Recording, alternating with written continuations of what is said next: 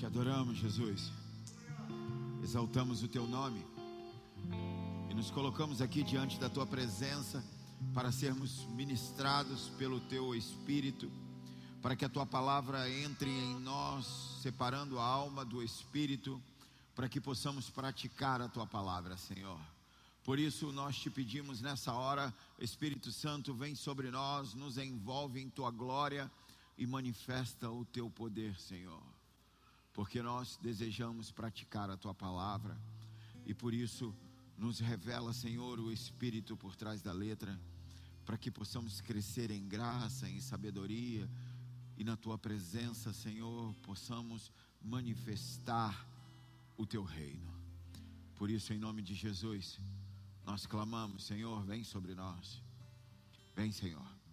Abre os nossos ouvidos para que possamos ouvir a tua voz. Em nome de Jesus, nós te pedimos, Senhor, abre os nossos olhos para que possamos contemplar a tua beleza e a tua majestade. Abre os nossos corações, Senhor, e deposita a revelação da tua palavra para que possamos praticá-la, Senhor. Nós queremos praticar a tua palavra. Nós desejamos praticar a tua palavra e transportar a tua glória. Em nome de Jesus, Pai, nessa hora eu dou uma ordem a todo e qualquer espírito contrário que saia do nosso meio, de cada casa onde essa transmissão chega, que vá para o lugar que o Senhor determinar, mas eu declaro que é ilegal a presença em nosso meio. Declaro que só o Espírito Santo pode falar aos nossos corações e mentes. Se necessário for, Pai, levanta um muro de fogo ao nosso redor para que possamos com liberdade te cultuar. Em nome de Jesus, se você crê, se expressa para o Senhor. Aleluia. Aleluia. Glória a Deus. Glória a Deus.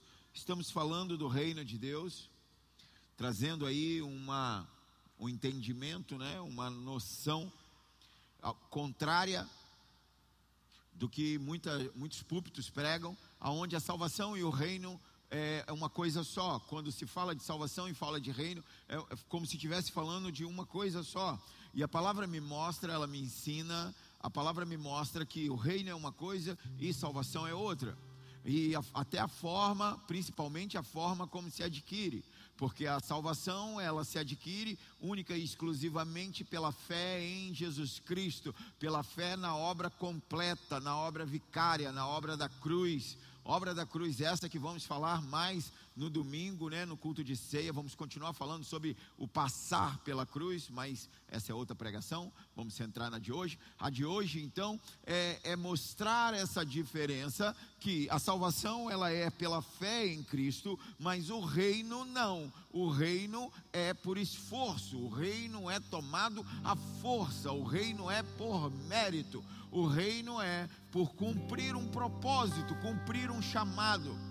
E no domingo nós mostramos, no domingo passado, na última palavra, nós falamos de Jesus Cristo, que é sacerdote da ordem de Melquisedeque. Isso quer dizer um sacerdote, um rei de justiça e paz. E, e isso, o que isso tem a ver conosco? Tem a ver que se reconhecemos a Jesus Cristo como Senhor, somos salvos. Se reconhecemos a Jesus Cristo como libertador, somos libertos. Se reconhecemos a Jesus Cristo como o Rei de justiça, então nós somos praticantes de justiça. Aleluia. Glória a Deus. O entendimento vem para que nós possamos, de fato e de verdade, transportarmos o reino de Deus. Amém? Que nós possamos andar por essa terra sendo igreja relevante, transportando o reino de Deus. Então precisamos falar das características que um povo que reina em vida, aleluia, você foi chamado para isso, um povo que reina em vida e vai reinar quando Jesus Cristo voltar de fato também ao lado dele, mas esse povo precisa ter concepções diferentes do que a igreja evangélica tem. Por isso que eu costumo dizer que nós não somos evangélicos, nós somos protestantes. Aleluia! Glória a Deus. Alguém pode dar um glória a Deus? E o título da mensagem de hoje é: Seja justiça e sofra perseguições. Então, se você for um praticante da justiça, se você transportar a justiça, se você manifestar a justiça de Deus, você vai sofrer perseguições. Abra sua Bíblia no livro de Mateus, capítulo 5, a partir do verso 10, e eu quero que você entenda que o capítulo 5, 6 e 7 de Mateus é um capítulo para você ler bem, bem, bem, bem, bem, muito devagar, bem devagar, porque aí está a constituição do reino de Deus. E nós temos muito para falar desses três capítulos. Vamos lá, bem-vindo que você pega tudo. Por acaso não vier, assiste no YouTube. Vamos lá. Capítulo 5, quem abriu, dá um glória a Deus. Diz assim, no verso 10: Bem-aventurado os que sofrem perseguição por causa da justiça, porque deles é o reino dos céus. Bem-aventurados sois vós quando vos insultarem e perseguirem e mentindo disserem todo mal contra vós por minha causa. Exultai e alegrai-vos sobremaneira, pois é esplêndida a vossa recompensa nos céus. Porque assim perseguiram os profetas que viveram antes de vós. Até aí. Até aí. Sabe, é, na nossa mente racional, né, a nossa mente humana limitada, é, é quase incompreensível isso, né? Associar a perseguição, ser perseguido com felicidade, porque bem-aventurado é feliz independente das circunstâncias. É uma felicidade tão profunda, tão, tão intensa, que não depende de circunstâncias. Mas aqui ele está falando: felizes são os perseguidos. Como que nós podemos entender isso? Mas que felicidade é essa?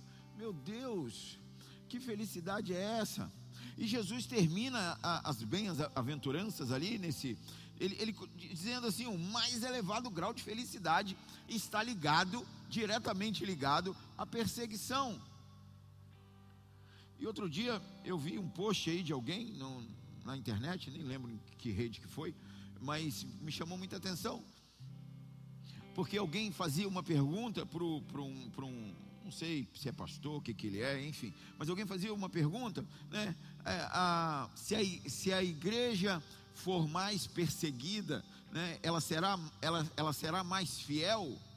E, e ali ele respondeu: não, ao contrário, se ela for fiel, ela será perseguida. Então, aqui isso diz muita coisa, porque então quer dizer que se eu andar na palavra, se eu andar manifestando a justiça, se eu andar transportando a glória, pelo fato do, desse meu comportamento, dessa minha atitude, dessa forma como eu, como eu conduzo a minha vida, é por causa disso que você vai ser perseguido. Porque o cristão, ele é perseguido por quem ele é.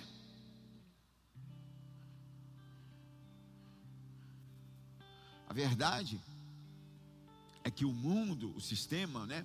O sistema, ele não é contra Deus principalmente que nesse sistema eles vão, eles vão generalizar e colocar qualquer tipo de Deus, qualquer tipo de Deus. Tem gente que fala que um animal, que uma vaca é Deus. Tem gente que fala, enfim, né?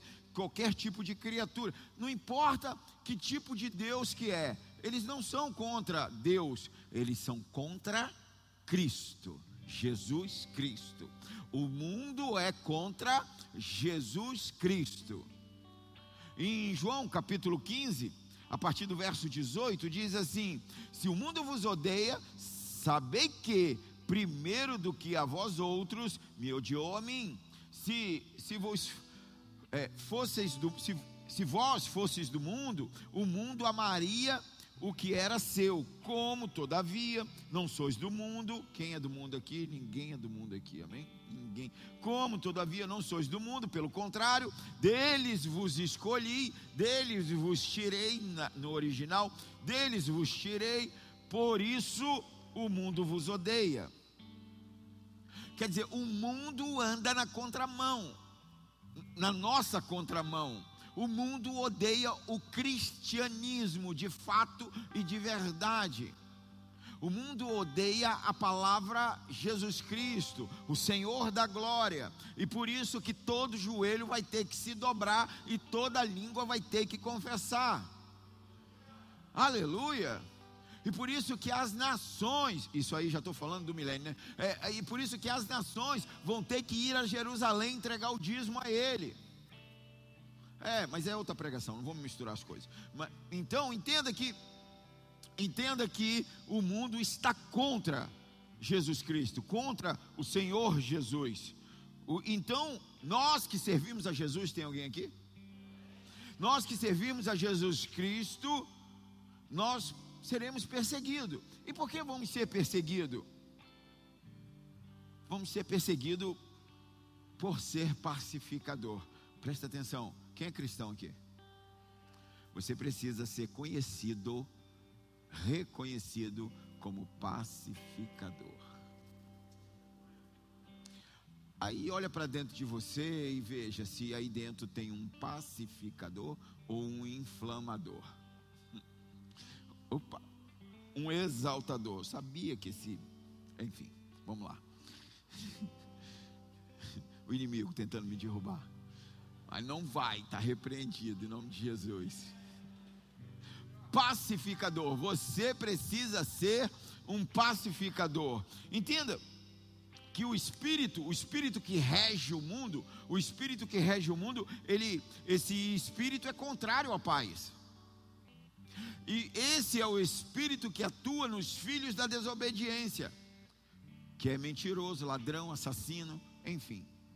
Então a natureza dessa perseguição, existe uma natureza dessa perseguição, porque o mundo ele vai sempre atacar a tua vida, ele vai sempre atacar a tua honra, ele vai sempre querer te ferir, te ferir com armas, te ferir com, com, a, com a língua, vai sempre procurar te destruir, procurar destruir a sua vida, procurar destruir a sua honra, procurar destruir a sua dignidade. Tem uma perseguição que vem da mão, que nós vemos em todo o tempo, ao longo dos séculos, a igreja, a igreja tem sofrido perseguições, ao longo de toda a história da igreja. Né? Os, os, cristãos, eles sofrem, eles são perseguidos em todos os lugares, em todos os tempos.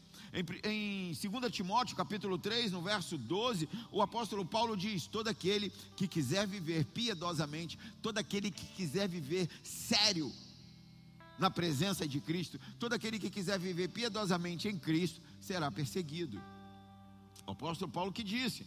E depois de ser apedrejado lá em Listra, o Paulo ele, ele encoraja é, aquela igreja, ele encoraja aqueles crentes, dizendo: através de muitas tribulações, vos importa entrar no reino de Deus. Olha que tipo de incentivo o apóstolo Paulo está dando para a igreja, né? É, hoje a pregação moderna é Venha que Jesus Cristo vai mudar a sua vida, Ele vai te abençoar. A sua vida vai ser um mar de rosa. Todos os seus problemas estão resolvidos. É, eu lembro muito daquele, daquele programa Cacete Planeta, né? É, é, né? seus problemas acabaram. Né? É, né? É, seus problemas acabaram. Presta atenção, o apóstolo Paulo está falando outra coisa. Ele está dizendo outra coisa, é outra coisa que ele está dizendo. É, é, Atos capítulo 14, verso 22, anota aí, para você não se perder. Através de muitas tribulações, através de muitas dificuldades, através de muito enfrentamento, nos importa entrar no reino de Deus. E depois, quando ele vai escrever para Filipenses, Filipenses capítulo 1, 29, ele diz: Porque vos foi concedido a graça de padecerdes por Cristo. E não somente de crer nele, quer dizer, é uma graça. Olha só, não é só crer, não, é sofrer por Cristo. É crer em Cristo é uma parte, mas precisa sofrer por Cristo. É, essa, essa era, era, era a perseguição, e tem a perseguição da língua também. O cristão é atacado não apenas pela, pela sua oposição, mas também pela espada do mundo, né? Também pela língua, a língua dos ímpios. A língua é, é como fogo, é como veneno. Bom, a igreja sabe bem disso, né? Provérbios fala muito bem sobre isso. A língua é como veneno. A língua, o que sai da boca, né? O que sai, o que você fala, né? É uma é, Salmos capítulo 55, no verso 21, diz que a, a língua é como uma espada desembainhada, quer dizer, afiada, pronta para matar. Então você pode matar a vida de uma pessoa, né? Você pode destruir a reputação de uma pessoa, você, pode destruir o nome de uma pessoa. E a forma de perseguição mais, é, mais comum é a injúria, também a mentira, a mentira e o diabo, o Satanás, ele é, ele é, ele é o pai da mentira, né? a negação, ocultação, alteração a alteração da verdade. Presta atenção: se, se 99% verdade e 1% mentira, é sofisma, é mentira. A verdade é 100%. É por isso que muitas vezes eu fico aqui horas falando, explicando um tema para vocês. Por quê? Porque a palavra diz que o que liberta é a verdade. Ela não diz que um pedaço da verdade liberta. Ela não diz que a metade da verdade liberta. Está dizendo que é a verdade. Por isso que tem que ser ensinado a verdade. Amém? Aleluia. E a outra forma de perseguir é falando mal. Os cristãos são constantemente alvos de maledicência, falar, falam mal, inimizades, né, colocando ali, é o que a serpente fez no Éden com a Eva, e enfim, não vamos entrar nisso hoje, mas a verdade é que você precisa desejar andar em justiça, conhecer o Senhor como Rei de justiça e andar em justiça e está preparado para sofrer.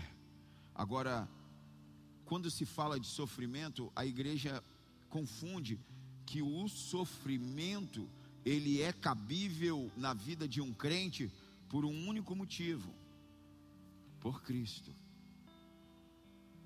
Se não, se você está sofrendo, está passando por problemas, sofrimento que não é por Cristo, tem alguma coisa errada com a tua vida. Precisamos ajustar isso.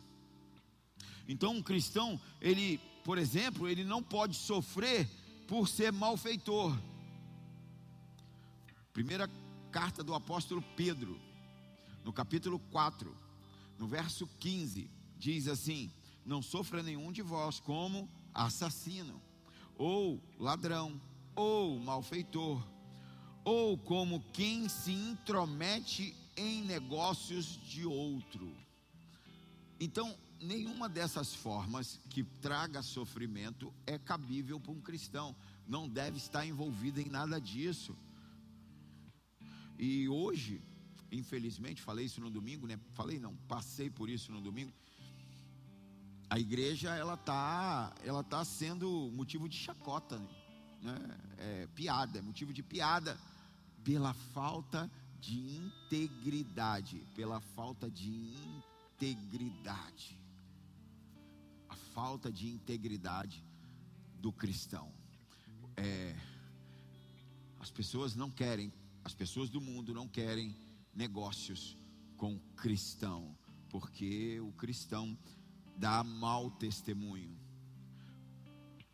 Como que isso pode acontecer? Como que isso pode? Como que pode, falei disso no domingo, como que pode uma população, a população da, do Brasil ter uma maioria cristã e não ter mudança na sociedade? Não, como que pode? A igreja cresce em número, mas não cresce espiritualmente, não cresce moralmente. No passado, ser cristão era sinônimo de ser íntegro, verdadeiro. Mas hoje só se multiplicam escândalos dos que se dizem cristão. E é por isso que eu vivo dizendo que a noiva não é a igreja, mas a noiva está dentro da igreja. Porque dizer que todo aquele que frequenta uma programação é cristão de fato e de verdade, seria um erro. Porque é confessar com a boca, mas crer no coração. Quem crê no coração tem uma mudança de vida. Jesus Cristo não morreu na cruz para mudar o teu comportamento. Ele, mudou, ele morreu na cruz para mudar a tua natureza. Mas após a tua natureza ser mudada, o teu comportamento também é. E a palavra diz: aquele que roubava não roube mais, aquele que traía não traia mais, aquele que faz o que você fazia não faça mais. Vá e não peques mais. Amém? Não importa o que você fez, até ter o encontro com Cristo. Após o encontro com Cristo, é uma mudança de vida real e verdadeira. Amém. Então, um cristão, ele não deve sofrer dessa forma. Ele não deve sofrer pelas suas próprias ofensas. Porque quando eu olho para a Bíblia, eu vejo um Davi sofrendo. E um homem que foi chamado segundo o coração de Deus. Mas eu vejo ele em determinado tempo da vida dele sofrendo porque ele desobedeceu. E atraiu uma tragédia para dentro da sua casa. Aí em contrapartida eu vejo um ladrão na cruz, dizendo: Não, nós estamos aqui justamente, nós reconhecendo. O cara está reconhecendo, não, a gente tem por que estar tá aqui. Ele não. Ele sabia o que estava fazendo, sabia o que tinha feito. Veja o rei Saul sofrendo por problemas que ele mesmo gerou. Ele mesmo, a desobediência dele. E como que ele acaba? Como que ele acaba? Ele se joga sobre a própria espada. Ele tira a sua própria vida. Mas quem é esse? Quem é esse povo perseguido? Quem é esse povo que que Mateus capítulo 5 declara? Quem é esse povo perseguido? Porque no verso 10 ela está generalizada essa perseguição. Mas no verso 11 ela está personalizada. Mas esse, mas esse, esse é, é, versículo, eles falam do mesmo grupo. Quem são esses? São os mesmos descritos do verso 3 ao verso 9. São os mesmos. São os humildes, são os que choram, são os mansos, são os que têm fome e sede de justiça, os misericordiosos, os limpos de coração, os pacificadores. Aleluia! Todo esse povo. 2 Timóteo capítulo 3, no verso 12, o apóstolo Paulo fala: Todo aquele que quiser viver piedosamente em Cristo será perseguido. E aí, quando a gente olha para a história da igreja, a história da igreja primitiva, da primeira igreja, a igreja O Caminho, a igreja do primeiro século, nós vamos ver que o André, irmão de Pedro, ele foi amarrado na cruz para uma morte lenta. E o Pedro ficou nove meses preso e depois foi crucificado de cabeça para baixo. O Paulo foi decapitado por Nero. O Tiago foi morto com a espada. Mateus, Bartolomeu e Tomé foram martirizados. João foi deportado para viver só na ilha de Pátimos. Aí a gente, isso é a igreja, essa é a igreja modelo, essa é a igreja modelo, perseguição. Mas a igreja que nós vivemos hoje, ah, uma igreja que quer ser estrela, uma igreja que é holofote, quer luzes, quer aplausos. A igreja está fabricando celebridades mais rápido do que o mundo. Não é? É uma fábrica, um celeiro de celebridades, de pessoas que querem que querem influenciar, querem fama, querem dinheiro, querem gostam de sucesso coisas espetaculares. Misericórdia. Essa é a igreja. Fico imaginando alguém hoje apresentando, né, num grande espetáculo, apresentando o apóstolo Paulo, né? Imagina, vem aí o homem formado na Universidade do Gamaliel, poliglota, amigo pessoal de muitos reis, maior evangelista do primeiro século, maior plantador de igreja, arrebatado ao terceiro céu. É, seria uma coisa assim, né? Acho que ia até para Globo lá com Fátima Bernardes ele ia. Mas aí quando Paulo se apresenta, 2 Coríntios capítulo 11. 2 Coríntios capítulo 11, verso 23, Paulo fala: Vocês são servos de Cristo? Eu ainda mais. Me expresso como se estivesse enlouquecido, pois trabalhei muito mais. Aí ele começa a relatar: fui encarcerado mais vezes, fui açoitado mais severamente, em perigo de morte várias vezes. Cinco vezes recebi dos judeus 39 açoites, porque eles tinham uma cultura que 40 matava, então dava 39, vai quase morrer. Aí tá, cinco vezes recebi dos judeus 39 açoites. Três vezes fui espancado com vara. Uma vez fui apedrejado. Três vezes sofri naufrágio. Passei um dia e uma noite exposto à fúria do mar. Muitas vezes passei por perigos em viagens, perigo em rios, perigo entre assaltantes, perigo entre meus próprios compatriotas, perigos entre os gentios, perigos na cidade, perigos no deserto, perigos no mar, perigo entre, entre os falsos irmãos. Acho que ele estava na igreja hoje. Vamos lá. Trabalhei arduamente por diversas vezes, fiquei sem dormir, passei fome e sede, e muitas vezes atravessei longos períodos em jejum, suportei frio e nudez. Além de tudo isso, além de tudo isso, me pesa diariamente sobre mim a responsabilidade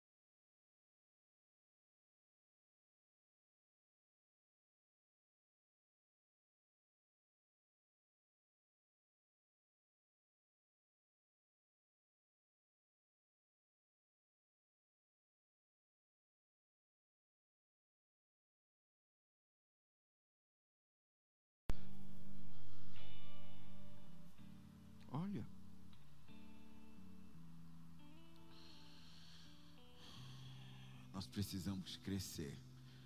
Como o nosso entendimento precisa crescer de igreja.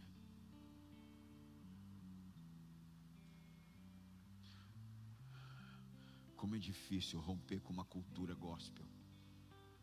Uma cultura de clube, de lugar de entretenimento e de alimentar a alma. Quando que sofrer é uma bem-aventurança? Quando sofremos pela justiça. Quando sofremos pela justiça. Algumas pessoas vão se opor a nós por causa dos nossos erros. E não por causa da justiça. Mas os nossos erros, nós precisamos aprender com eles e não voltar a, a cometê-los. Porque o que nós precisamos é fome e sede de justiça. A, a perseguição, ela é, ela é um conflito entre dois sistemas de valores que são irre, irreconciliáveis. O problema é que hoje esses dois sistemas de valores é o mundo e a igreja, só que dentro da igreja nós temos que romper com o sistema gospel, igrejeiro, uma cultura que herdamos da apostólica romana e que fazemos muito semelhante a eles, muito semelhantes. Só falta as imagens.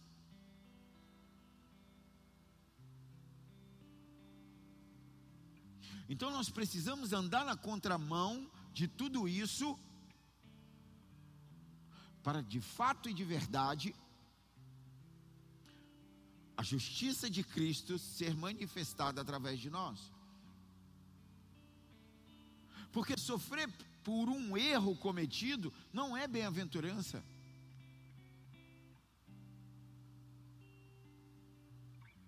Sofrer por um erro é punição, é castigo, é consequência, é a consequência. Porque entenda que, ainda que você se arrependa, e, e o Senhor te perdoa, amém? Se você se arrepender, tenha convicção que o Senhor te perdoa, mas existe uma consequência natural e que traz um sofrimento, e esse sofrimento não é bem-aventurança. Sofrer porque foi flagrado num erro não é bem-aventurança. Alguém que possa ter sido dispensado do seu trabalho ou do seu negócio, perdeu o negócio por negligência, e aí está no sofrimento, não é bem-aventurança.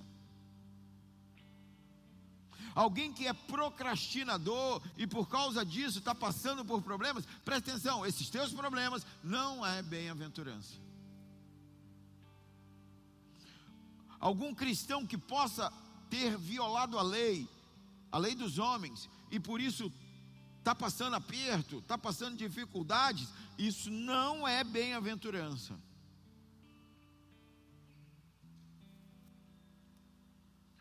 Bem-aventurança vem pela manifestação da justiça, que vem de um relacionamento de intimidade com o Espírito Santo. Aleluia.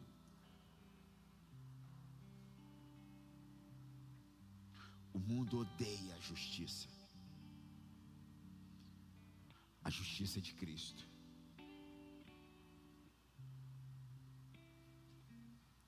O mundo odeia a Cristo. E nós somos representantes de Cristo.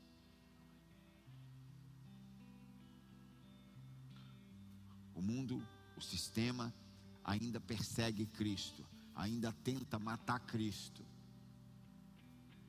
O mundo, a religião, levou Jesus para a cruz.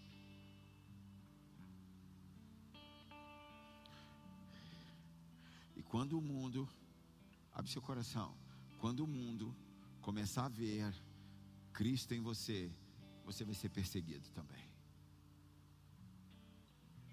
Quando o mundo começar a ver Jesus nas suas atitudes, começar a ver Jesus no seu discurso, começar a ver Jesus nas suas escolhas, começar a ver Jesus em você, você começa a ser um incômodo no mundo. Às vezes essa perseguição vai vir só com a língua vai vir dos, da própria religião. A própria religião persegue. Jesus foi duramente perseguido pelos fariseus, escribas, sacerdotes. A religião. Foi dura a perseguição com essa primeira igreja primeiro tempo da igreja, o caminho. A igreja era implacavelmente perseguida. Como o Brasil ainda não conhece, mas se as coisas continuarem do jeito que estão, em breve vai conhecer. E eu não estou profetizando, é uma constatação. Sabe, essa igreja ela foi expulsa de Jerusalém, eles tiveram que ser espalhados pelo mundo. Você, se você estudar um pouquinho a história, você vai ver que Nero iniciou uma sangrenta perseguição. Muitos eram, eram jogados ali no Coliseu, né, ali na, na, na arena, jogados aos leões, enfim.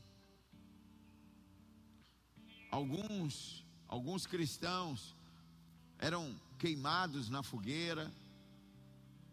Alguns eram untados com resina, com piche e pendurados nos postes para iluminar o jardim de Roma, né? as ruas de Roma, que é daí que vem a tradição das luzes de Natal, né? que você acha tão bonitinho. Cada luz daquela é um cristão queimando. Os cristãos sendo torturados esfolados. Você não sabe o que é esfolado? É arrancar da pele, tirar da pele. Alguns eram torturados com chumbo fundido é, derretia chumbo e derramava sobre. Alguns tinham partes do corpo amputada e faziam churrasco. dessa parte do corpo.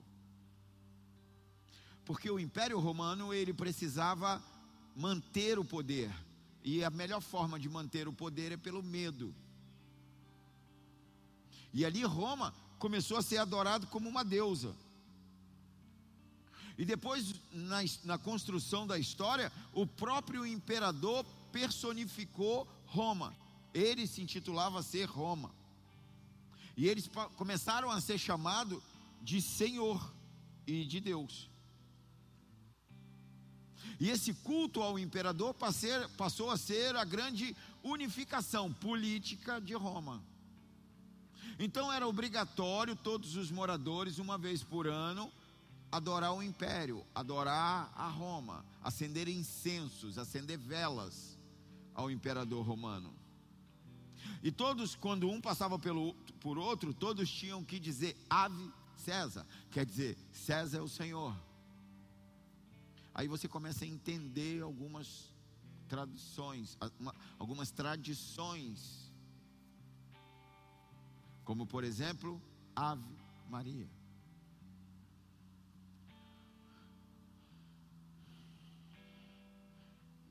E aqueles que se recusavam eram tidos como traidores, ilegais, e por isso eram presos e torturados e, e mortos.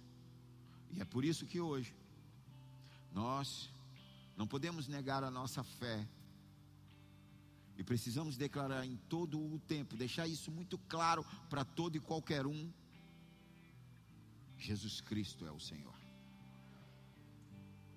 Não existe outro. Jesus Cristo é o Senhor. Sabe, e é muito complicado isso, porque na nossa cultura o falar Jesus Cristo tornou isso tão banal que a igreja moderna ela não conhece o peso desse nome. Ela não conhece a realidade, ela não conhece a supremacia, a autoridade de Jesus Cristo. Ela não consegue entender Jesus homem e Cristo, Rei dos reis, Senhor dos senhores. Mas nós vamos mergulhar nisso outros dias aí para frente. Então, essa perseguição pela justiça, ela é longa, ela é de muito tempo. E hoje, hoje, muitos estão, muitos cristãos estão sendo perseguidos. Muitos estão sendo perseguidos nos países comunistas, na Coreia, na China, enfim, em muitos lugares, nos países islâmicos crentes, cristãos estão sendo presos, torturados, mortos. Por quê?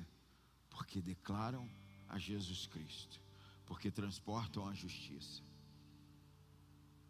E de que forma nós devemos enfrentar essa perseguição?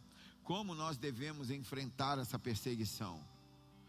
A, palavra nos ensina com profunda alegria. Devemos enfrentar tudo isso com uma profunda alegria. Porque a palavra que Jesus descreve aqui de alegria, ela é uma alegria intensa, ela, ela é uma alegria é, absoluta. A palavra exultai, ele diz exultai. Ela no, no, original, ela significa saltar, pular, gritar de alegria. Quer dizer, é uma alegria que toma todo o teu corpo é uma alegria de pular de alegria, de exultar de alegria, é uma alegria cheia de glória. Então é uma alegria que vem de sofrer por uma causa, por uma razão específica, e está convicto de quem é você nele. Então não é uma alegria porque estou sendo maltratado, mas é uma alegria do porquê estou sendo maltratado, porquê estou sendo perseguido e ela tem recompensa. Então devemos enfrentar essa perseguição com uma paciência triunfadora. Os profetas sofreram, mas olhando para a Bíblia, lendo ela devagar, você não vê nenhum profeta buscando vingança.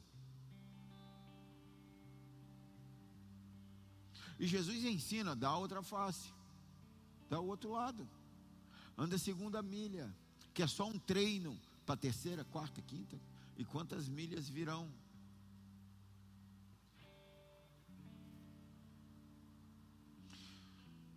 É uma convicção de que mesmo que o mal parece que está triunfando, o Senhor reina.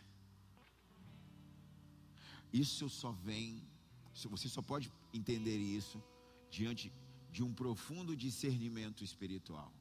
Você precisa entender o que está acontecendo no espírito.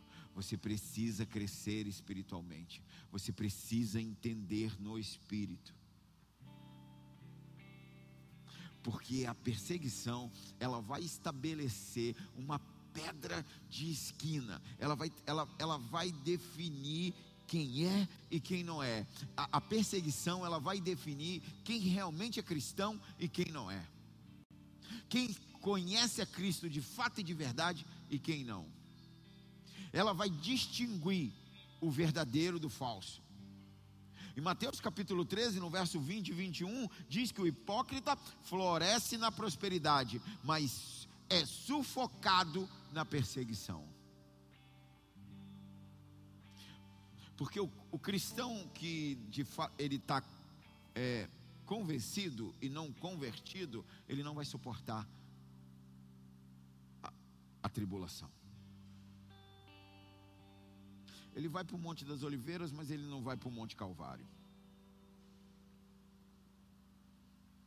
Porque o verdadeiro cristão, e aí no domingo a gente continua falando sobre isso, no verdadeiro cristão, ele precisa passar pela cruz. E quando ele passa pela cruz, ele leva a cruz dele.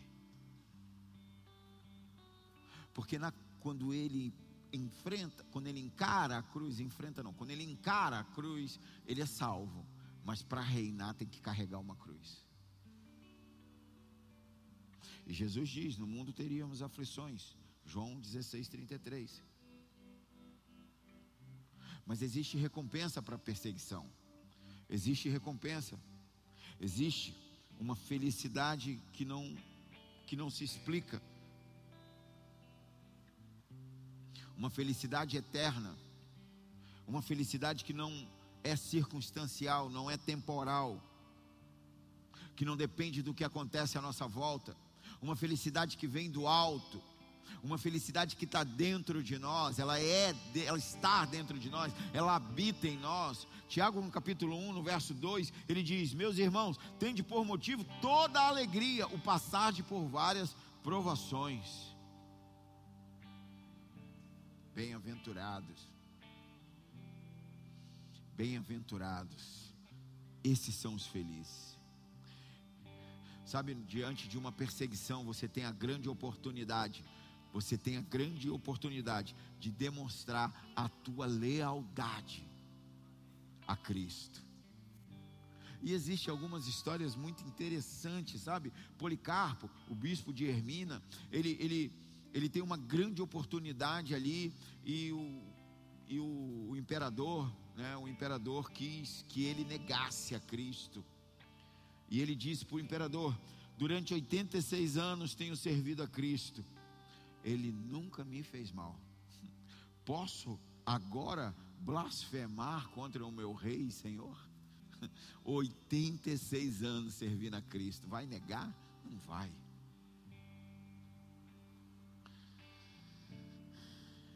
Precisamos, precisamos de fato, de verdade, demonstrar essa a nossa lealdade ao Senhor. Não tem a ver com o que nós vivemos hoje, não tem a ver com a realidade, tem a ver com a verdade. Estamos herdando um reino glorioso. Essas são as bem-aventuranças. Perseguido por causa da justiça, recebe o reino. O perseguido por causa da justiça recebe o reino. Então, isso quer dizer que nesse tempo natural aqui, nesse tempo terreno, nessa temporada eu posso perder bens, eu posso, eu posso perder um nome, eu, eu posso perder qualquer coisa, eu só não perco o reino que é eterno, glorioso e para sempre, amém? Esse, é, Romanos, o apóstolo Paulo fala em Romanos capítulo 8, acho que é no verso 18, ele diz: O sofrimento do tempo presente não se compara à glória que há de vir, a serem reveladas em nós. Aleluia. Então você pode ser jogado numa prisão, você pode ser torturado, você pode ser martirizado, você pode ter seu nome né, esculachado aí nas redes sociais, enfim. Mas tem uma herança incorruptível para você, amém? Gloriosa. Uma herança incorruptível. E aí um dia você vai ouvir Jesus dizendo: Vinde bendito do meu Pai, entrai na posse do reino que vos está preparado desde a fundação do mundo.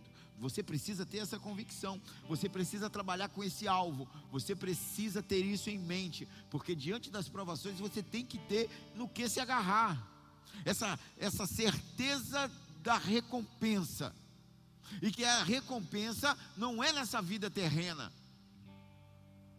mas é na vida eterna. E o cristão, ele precisa aprender a olhar para frente, ele precisa aprender a olhar para o futuro. Porque se você conversar com uma pessoa que não tenha Jesus, ela tem medo do futuro, ela tem medo da morte, ela tem medo, ela tem medo do que vai acontecer. Começa, pega uma pessoa que não tenha Cristo e começa a falar com ela de eternidade. Ela desespera. Medo de pensar na morte.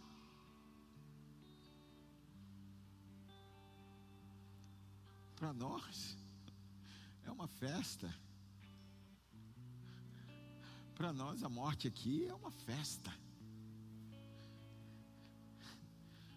Cumpri a carreira, fiz o que tinha para fazer. E agora? Ah, agora eu vou para a recompensa. Agora eu vou para a recompensa. Agora eu vou para a minha origem. Aleluia. Isso é uma tranquilidade para o crente, saber que tem uma coroa te esperando. Porque é, na eternidade só tem coroa quem veio na terra e venceu. Aí você precisa fazer parte dessa igreja vencedora. 2 Timóteo no capítulo 4, o apóstolo Paulo fala: Eu sei que o tempo da minha partida é chegada Aí ele diz: Agora a coroa da justiça me está preparada. Quer dizer, ó, eu sei que está na hora, estou cumprindo, está acabando meu tempo, cumpri meu, o que eu tinha para fazer, eu fiz. Agora lá tem uma coroa de justiça me esperando. Isso é um grande galardão. Poder perder tudo aqui na terra, mas herdar tudo na eternidade. Hebreus capítulo 11, no verso 10 diz, fala que aguardamos a cidade celestial, amém? A cidade, a nova Jerusalém que vai ficar pairando sobre a Jerusalém natural. E aí nessas histórias que a história da igreja conta, teve um crente nos primeiros séculos, Crisóstomo. Ele, ele foi preso e diante do, do imperador Arcádios que que ele pregava a palavra, esse cara quis ameaçar ele. E ele falou para ele: Ó, eu vou banir você. Vou banir você do império, vou tirar você. Ele falou: Não tem como. Você não pode me banir. O mundo é a casa do meu pai. Aí o imperador falou para ele: Eu vou te matar. Ele falou: Você não pode. Você não pode matar. Minha vida está guardada em Cristo. Ele, então eu vou confiscar os seus bens. Aí ele, majestade, não é possível. Meus tesouros estão na eternidade. Então eu vou afastar você de todo homem, igual fizeram com, com, com João, né? Mandando para a ilha de Patmos. Não sei o que, que ele pretendia, mas era igual a mesma coisa. Então eu vou afastar você de todos, de todos, de todos. Não terá amigos. Aí ele, não pode, majestade, não pode. O meu Senhor disse: De maneira alguma te deixarei, jamais te abandonarei. É, é muita convicção de quem é, é muita convicção de quem Ele é no Senhor. E como é que você está? Você tem essa convicção? Porque quando você estiver sendo perseguido por fazer a justiça, por praticar a justiça, por causa de Cristo, você tem que entender que você não está sozinho nessa arena, você não está sozinho nesse jogo, você não está sozinho nesse mundo. Você precisa entender, você não está sozinho, você foi jogado na fornalha, você não está sozinho. Não está sozinho. Antes de você, muitos profetas, muitos sacerdotes, muitos homens e mulheres de Deus marcharam sobre essa terra. E muitos virão até Jesus voltar.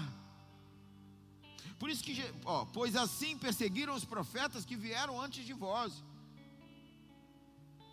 Então nós seremos perseguidos por praticar a justiça com convicção de quem Jesus Cristo é e de que nessa terra nós não temos nada a perder, porque tudo que é nosso está na eternidade.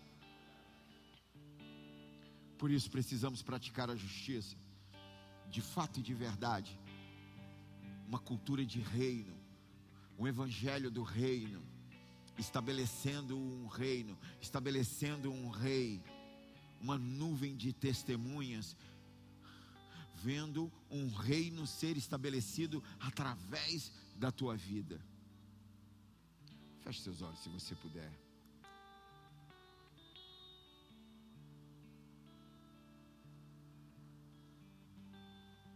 O que você tem feito da tua vida?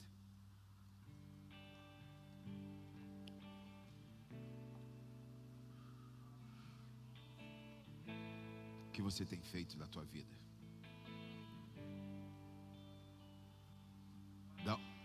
Da onde tem, vi, da onde tem vindo o sofrimento na tua vida?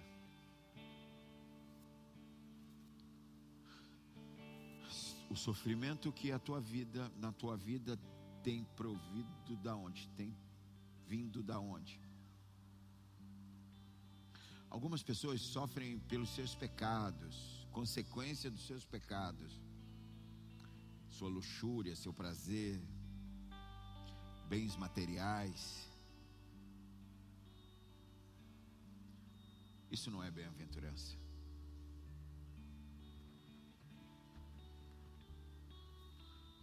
Isso não é.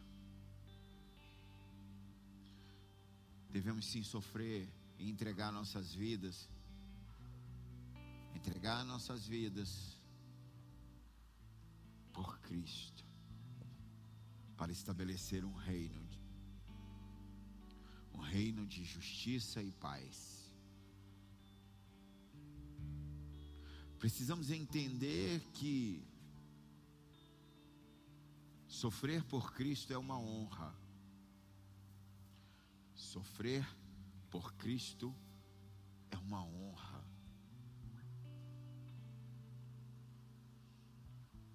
Os apóstolos, depois de serem açoitados pelo sinédrio, eles se alegravam.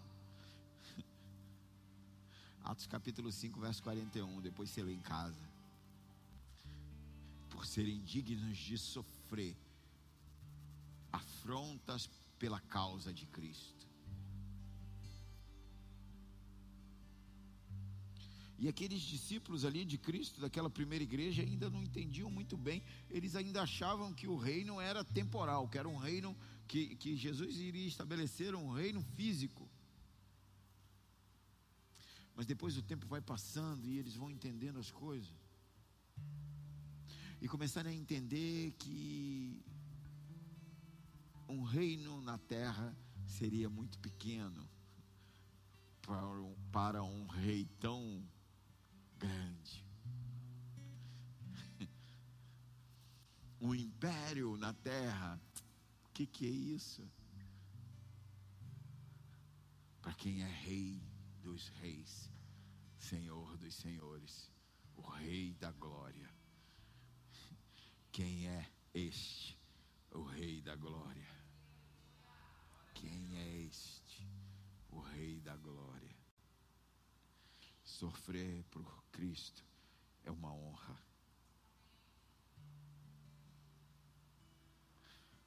Precisamos reconhecer a Cristo como Senhor, como Salvador, como Rei de justiça e paz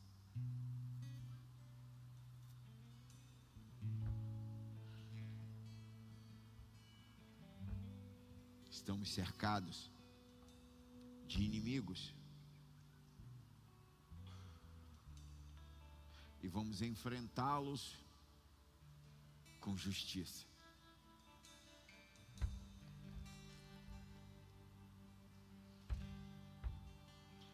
Praticando a justiça. Precisamos ser uma igreja relevante não que alimenta o pobre, mas que tira o pobre da sua pobreza. Porque essa é a palavra de justiça. Alcançados para alcançar.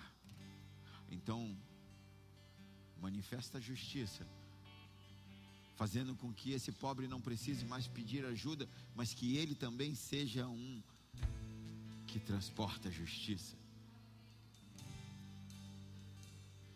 Essa é a palavra, Tissedaká, que vem da palavra Tissedek, que é justiça.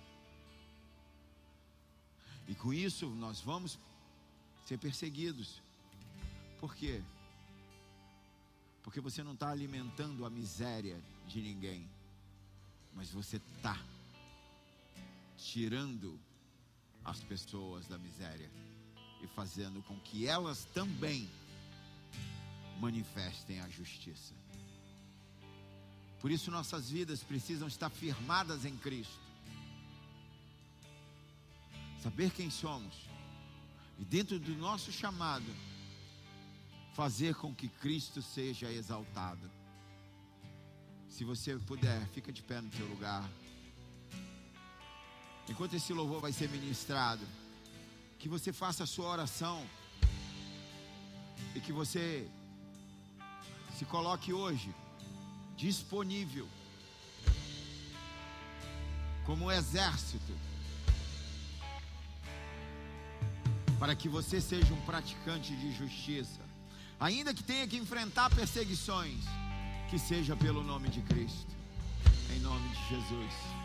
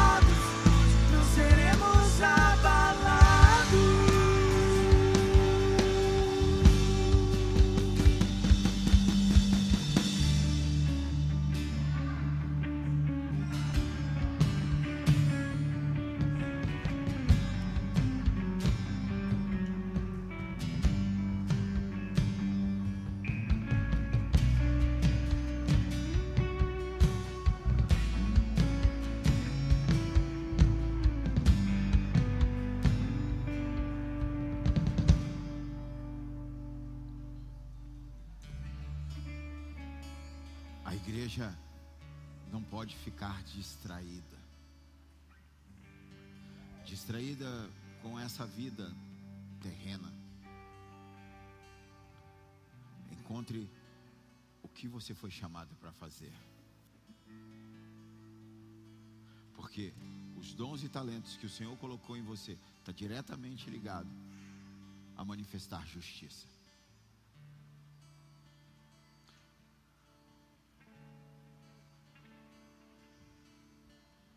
É só um tempo. Nós precisamos estar focados na eternidade. Eternidade com o Senhor.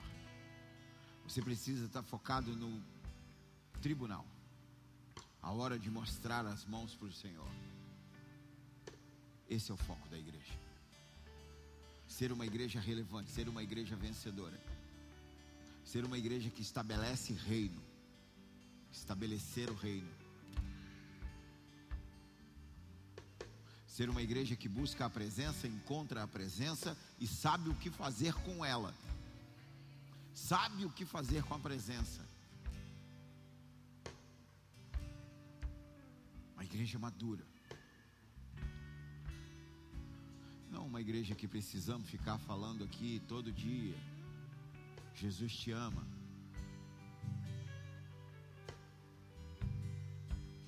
Errado? Não, tá certo, ele te ama. Não que ficamos falando de rudimentos do básico. Precisamos entrar em coisas profundas. E coisas profundas é que essa tua vida ela é para ser gasta implantando o reino. Gastar e desgastar, estabelecendo o reino. Aleluia. Seremos perseguidos, não tem problema. Em breve estaremos reinando. Aleluia. Se você crê e recebe essa mensagem, se expressa para o Senhor.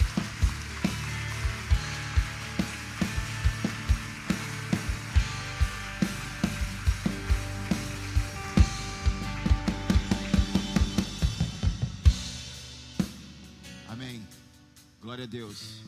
Queridos, os que estão aqui e pela internet, sábado, vigília, amém? E domingo, culto de ceia, vamos cruzar a cruz. passar pela cruz. Aleluia. Levante a sua mão direita. Que a graça e a misericórdia sejam multiplicadas sobre a tua vida. Em nome de Jesus. Como servo sacerdote, eu te abençoo. Abençoo sua casa, abençoo seus filhos, abençoo sua família, abençoo suas finanças, abençoo sua saúde, seu ministério. Em nome de Jesus, eu te abençoo, para que em tudo Cristo seja visto em você, que verdadeiramente você manifeste a justiça dele, em nome de Jesus. Deus abençoe, vá em paz.